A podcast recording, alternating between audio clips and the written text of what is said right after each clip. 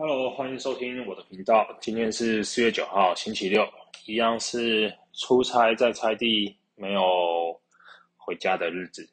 那前段时间刚好我的前段时间发薪水嘛，那我薪水会自动扣掉我的信贷，那隔几天再会扣掉我的房贷。那很明显发现之前不是有说升息，升息之后我的房贷跟信贷也被。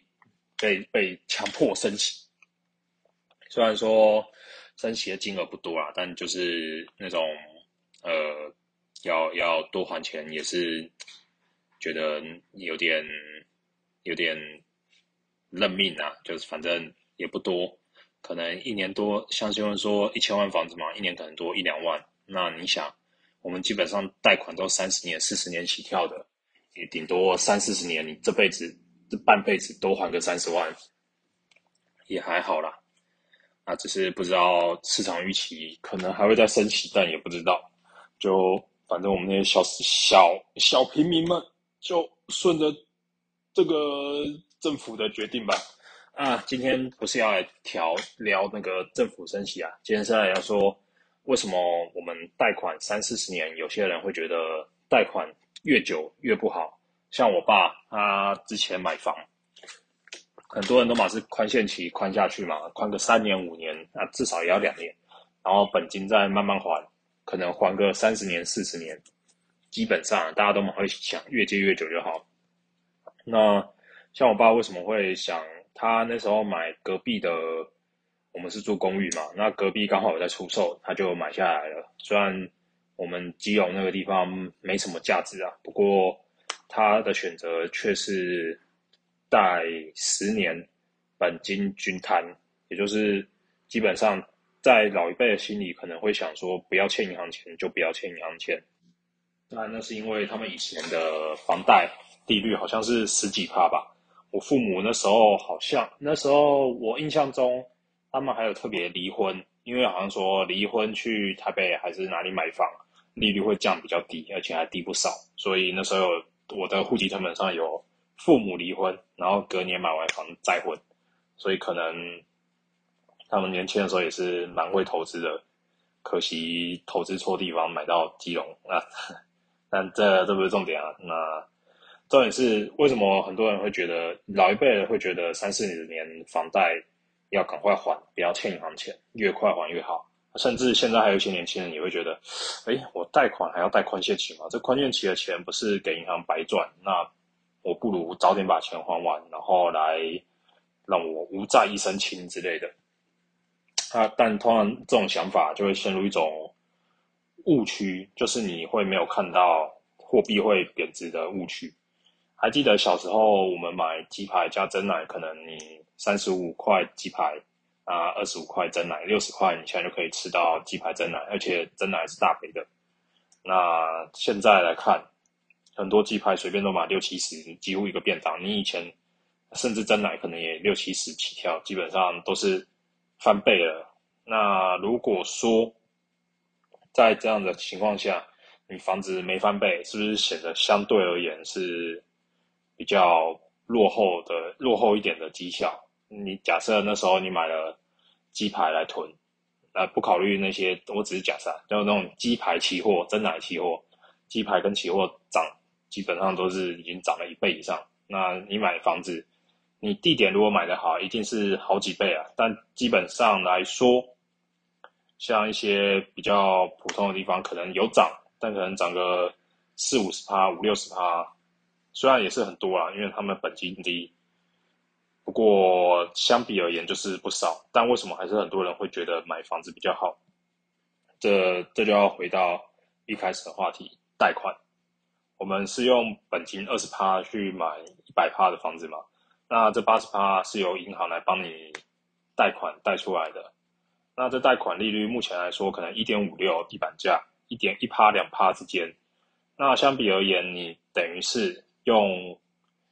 五倍的杠杆来投资，而且还有银行做担保，所以说我们只用两趴的利息来投资这五倍的杠杆，只要你房价涨一百万，那你原本投入的资金两百万，房价从一千万涨到一千一百万，你还是欠银行两百万嘛？可能利息你加一加三百多万，但那是三十年后，你这三十年后房价买对地点，绝对不可能只涨一百万，而且还不包含你之间中间的租房的住屋需求啊，或是你拿去出租的租金收入。虽然也是有缴税，不过很明显现在的税就是没有很贵。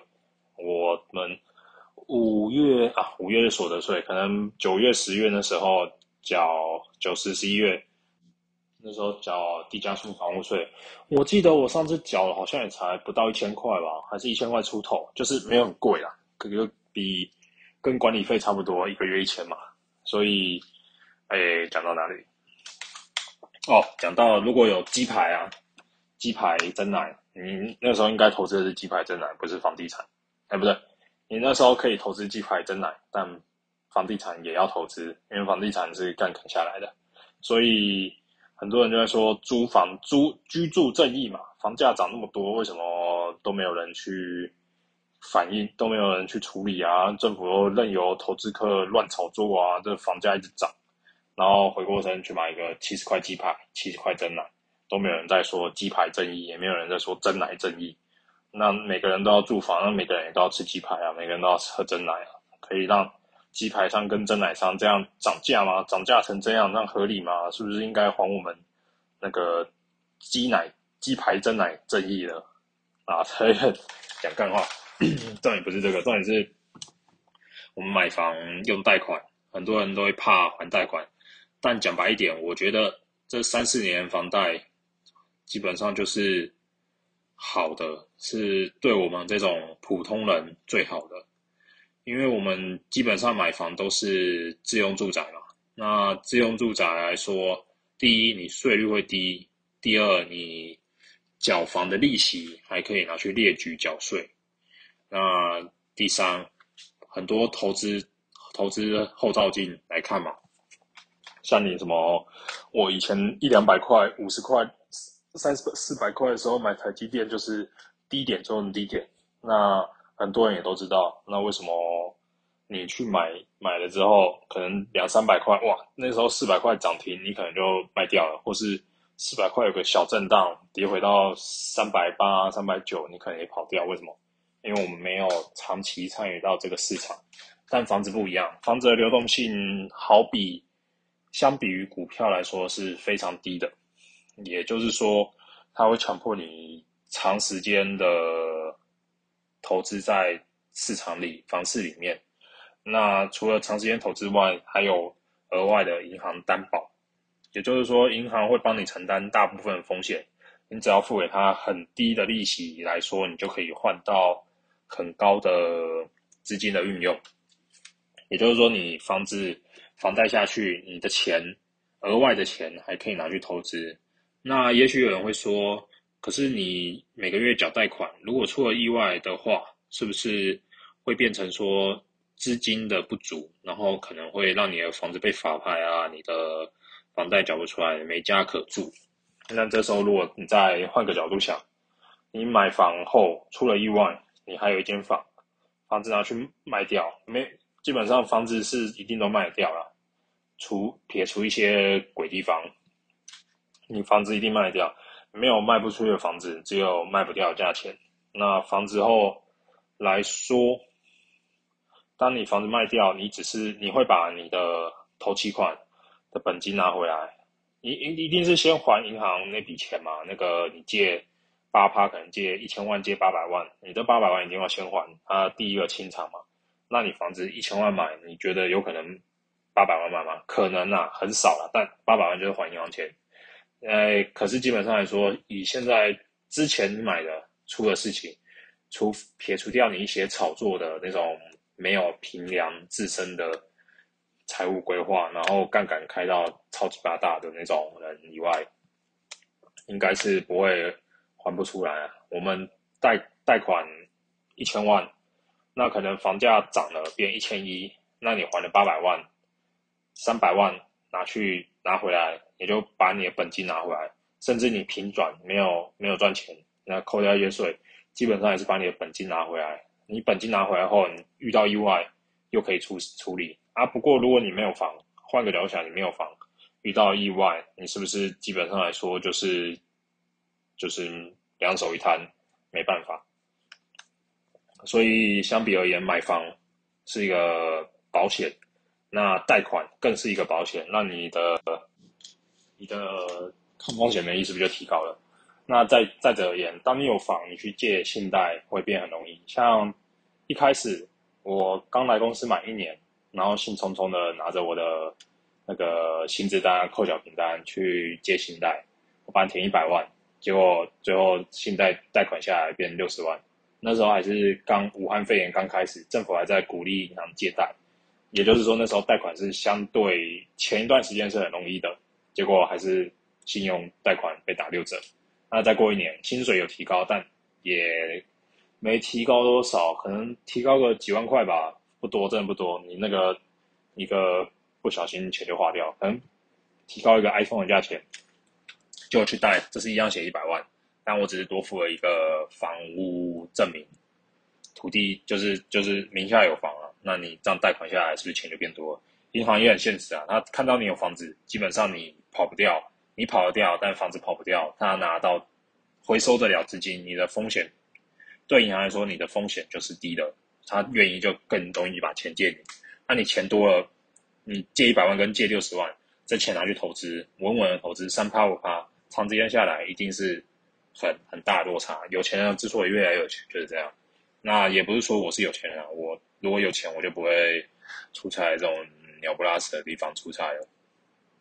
那大家都马知道，人人心是最最难说的，也不要高估你自己的定性。所以你买股票，今天看涨，明天看跌，你可能想说啊，有获利快逃，或者是。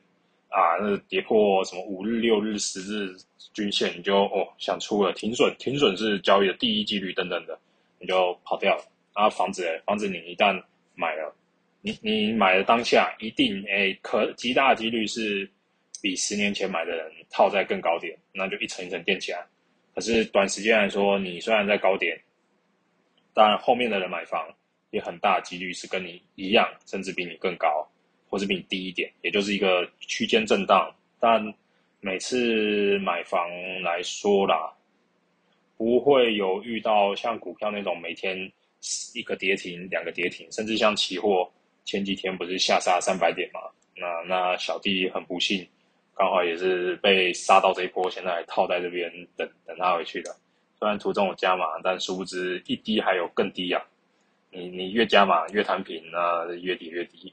所以，嗯，本来从存股存房，现在变得连期货都存，真是啊打脸。前段时间才自己在那边说，哇，存期货最好是有人能存了期货，期货就是赌个乐透，赌赌条线有没有上而已。啊，这不是重点，我也不是期货专家，都是假的。呃，反正我我个人是觉得，我们买房基本上来说，能贷越长越好。而且前段时间升息，那我同事也刚好想买房，那他那时候也在想，要诶要本息摊还还是本金摊还？就一个最简单的重点，你要变有钱，欠银行的钱越多，你越有钱，所以能越每个月还越少越好。虽然我们这样省这样比下来，可能你也差不了多少，你该还的还是要还，你这笔钱不会投资，也是放在那边生利息，但你钱留在身上。没事的时候钱留在身上，然后定存股那样存着，也好比你有事的时候急需用钱，没钱用好。那怎么想都是说，先拿先赢啊。像我们在公司通常都会加班嘛，那每个月加班都有上上限。如果你加班到后面才加，月底才加，可能出了什么意外啊，你那天突然有事，你就不能加。那你没加到班，你是不是就少了钱？基本上来说。我们在现场工作的时候，一定都是有事前面先把班加满，那加班加到满了之后，哎，你这个月就轻松了，那你钱该拿的钱也领到了。所以老原则，钱留在手，希望无穷。当然，这笔钱也可以拿去投资自己啊，买些好吃的东西、好用的东西，是不然，殊不知谁知道你那笔钱会不会被你自己手痒花掉。就像我之前前两天在那边手痒无聊玩期货，明明知道期货是家我我家人就已经期货，我们把退休金几乎都赔光了，那我还在这边玩，真是，哎呀，这种你你会你会赌，就像女人说的嘛，你被欺骗一次之后，那个男的还会再欺骗你第二次，这种就死性不改，哎，好难过啊，然后被套牢的钱。虽然还没结算啊，那看到赔钱，你心里就不是滋味。你可能想说，如果做对边就好了。那不知道嘛？如果知道我前段时间妈长隆十块钱的时候，我他妈 all in 房子卖了，就抵押去 all in 不就好了。但不知道啊。重点就是你我们基本上投资东西，大家都知道，你投资房子目前啊，在台湾来看是最稳的。你看阳明之前。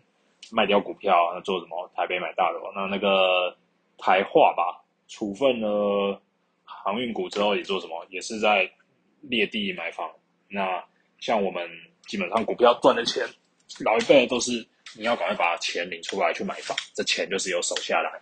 那如果你又继续在里面投资的话，可能震荡个一两趴，每天震荡一两趴，对你来说，你本金越大。那个震荡幅度越大，虽然也可能获利更大，但长时间来看，长时间来看，评估投资最重要就是风险。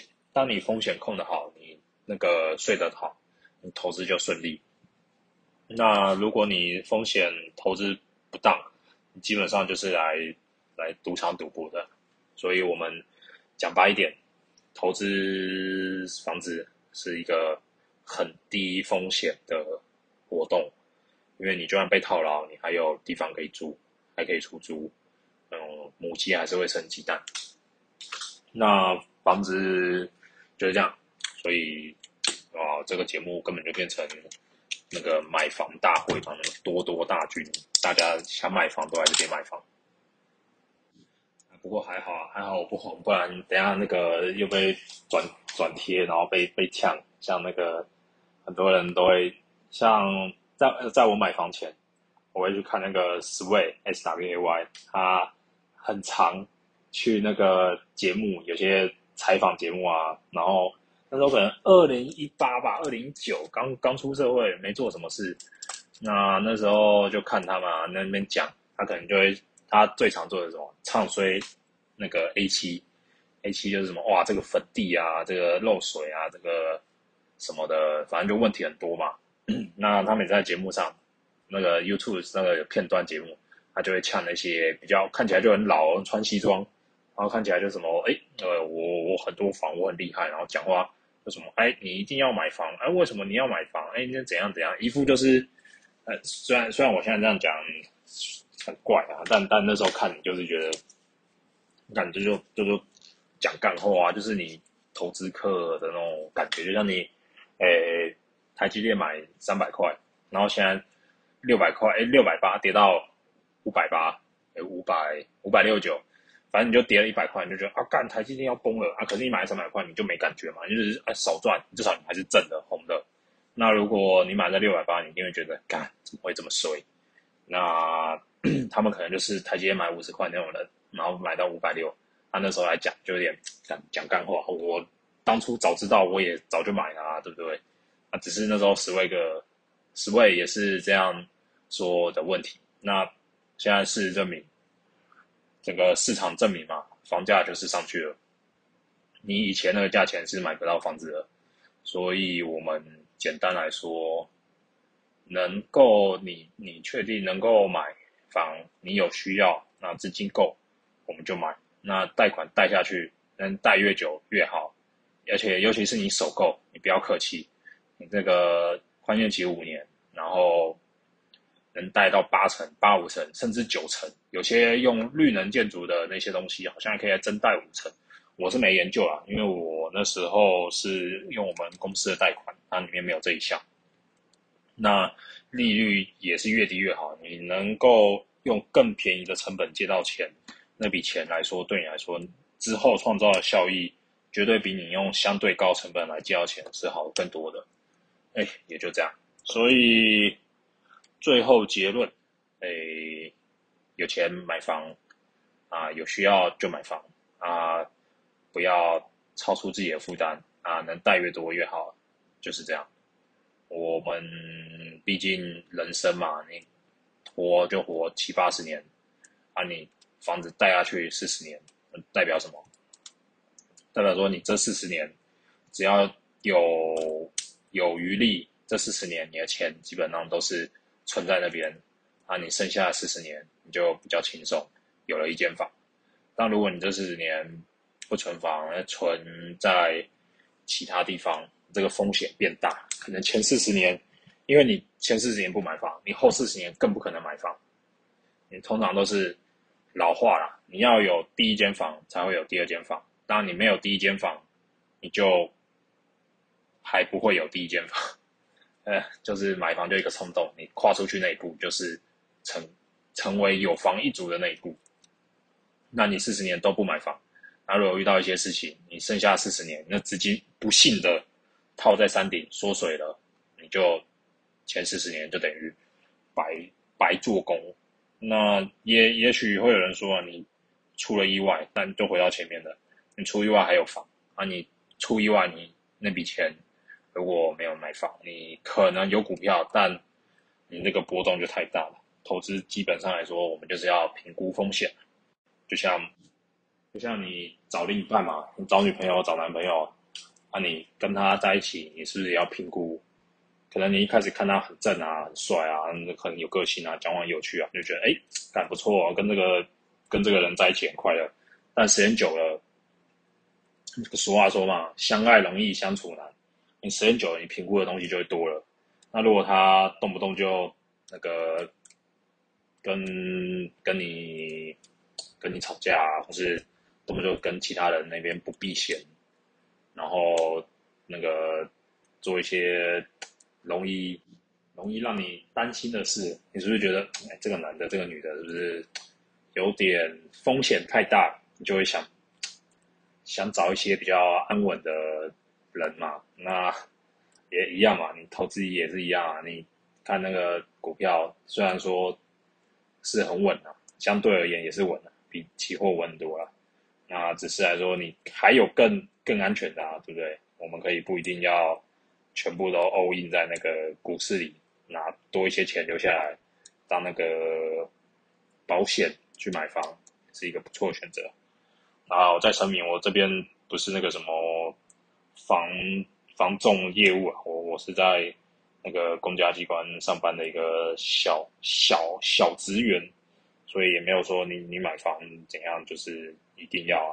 是我毕竟前段时间买房嘛，那也无聊在这边开 p a c k a g e 那也不知道讲什么，不如就讲一些我相对而言比较熟的东西啊。不然等下再讲那个公司的事，等下又被记者去抄，我就很很水小。好，就这样。那今天礼拜六，呃，祝大家周末愉快。也祝我赶快结束这个月出差，赶快回到我们熟悉的北部那个疫区的北部。那就这样，谢谢大家，拜拜。